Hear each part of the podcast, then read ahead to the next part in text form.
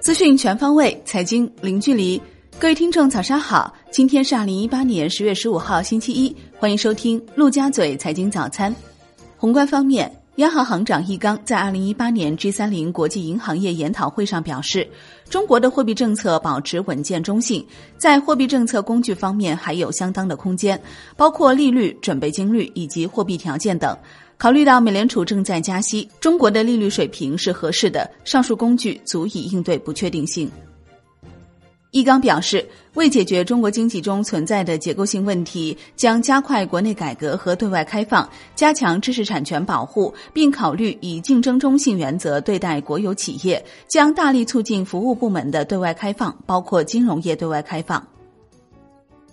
中国人民银行决定，从二零一八年十月十五号起，下调大型商业银行、股份制商业银行、城市商业银行、非县域农村商业银行、外资银行人民币存款准备金率一个百分点。当日到期的中期借贷便利不再续作，释放增量资金约七千五百亿元。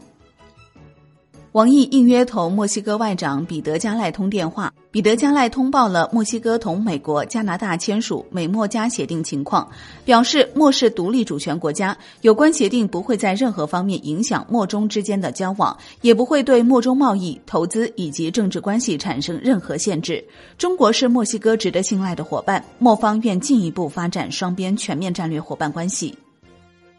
国家市场监管总局表示。要持续推进标准与认证、计量、检验、检测等质量基础设施的协同发展，切实解决线上线下、内销外销产品标准不一致问题。国内股市方面，证监会主席刘士余召开投资者座谈会。刘士余表示，证监会历来高度重视来自市场一线的声音，从制度和工具等多方面加强创新，有效支持民营企业发展。证监会将始终肩负起保护投资者，特别是中小投资者合法权益的使命，努力营造公开、公平、公正、清澈透明的资本市场生态。据全国中小企业股份转让系统数据显示，国庆长假后第一周，新三板挂牌公司累计成交十三点一一亿元。截至十月十二号，新三板总市值达到三万五千九百七十二亿元，市值持续下滑，挂牌公司总计一万零九百三十三家。有媒体爆出，深圳市政府已安排数百亿的专项资金，帮助上市公司化解流动性危机。深圳多个部门相关人士表示，对数百亿专项资金并不知情，也没有收到正式文件。国庆节后，机构调研略显平淡。近一周，机构调研个股数量只有十六只。值得注意的是，在调研个股中，苏宁易购、先河环保等多只个股三季报高预增，且据此计算的动态市盈率较低。赖小明正式卸去中国华融法定代表人，王占峰已接任。金融方面。货基年内清盘数量增至八只，创近三年新高。统计发现，除了二零一五年有十五只货基清盘外，其余年份均稳定在五只以下。距离二零一八年结束还有两个半月时间，货币基金清盘数量已创下近三年新高。中国基金报报道。最近几个月，新基金获批加速的迹象，让正在筹备新基金的公司人士为之振奋。一位正在筹备新基金公司的人士表示，目前与监管沟通，得到的反馈是整体进度会有所加快。楼市方面，经济参考报报道。业内人士指出，通过打包借贷、付款期限错配等方式，长租类租赁机构形成了一个又一个资金池，但租赁市场过度金融化隐患巨大，相关部门还需加强对机构相应资金的监管。产业方面。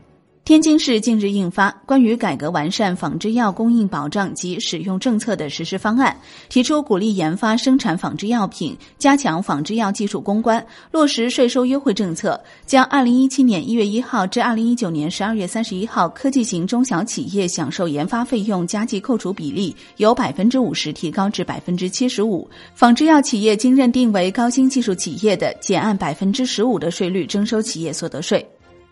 我国百分之九十六行政村通光纤，四 G 网络覆盖率达百分之九十五，极大提升了我国农村及偏远地区宽带网络基础设施能力。恒大与法拉第未来的合作虽然看上去有分手之态，但其在广州南沙的生产基地建设还在继续当中。海外方面。IMF 总裁拉加德表示，各国应建立货币财政缓冲，可能会有更多的市场波动，现在不是放松改革的时候。日本央行行长黑田东彦表示，需要更关注保护主义。当前全球经济所出现的严重财政压力情况是有限的，各大央行应该分析全球化存在的问题，重视人口变动，在长期看来都是有必要的。北极理事会各成员国环境部长在日前结束的第二届北极生物多样性大会上一致呼吁，煤炭污染是加速气候变暖与北极冰川融化的重要原因之一。各国应努力采取措施，减少煤炭使用及排放。挪威环境大臣宣布，挪威将于二零二二年禁止使用化石燃料供暖。英国央行行长卡尼表示，自金融危机以来，英国的不平等现象没有上升，实际薪资没有增长。国际股市方面，受沙特与美国关系趋紧影响，沙特基准股指一度大跌百分之七，为连续第三日下跌。好的，以上就是今天陆家嘴财经早餐的全部内容，感谢您的收听，我是林欢，我们下期再见喽。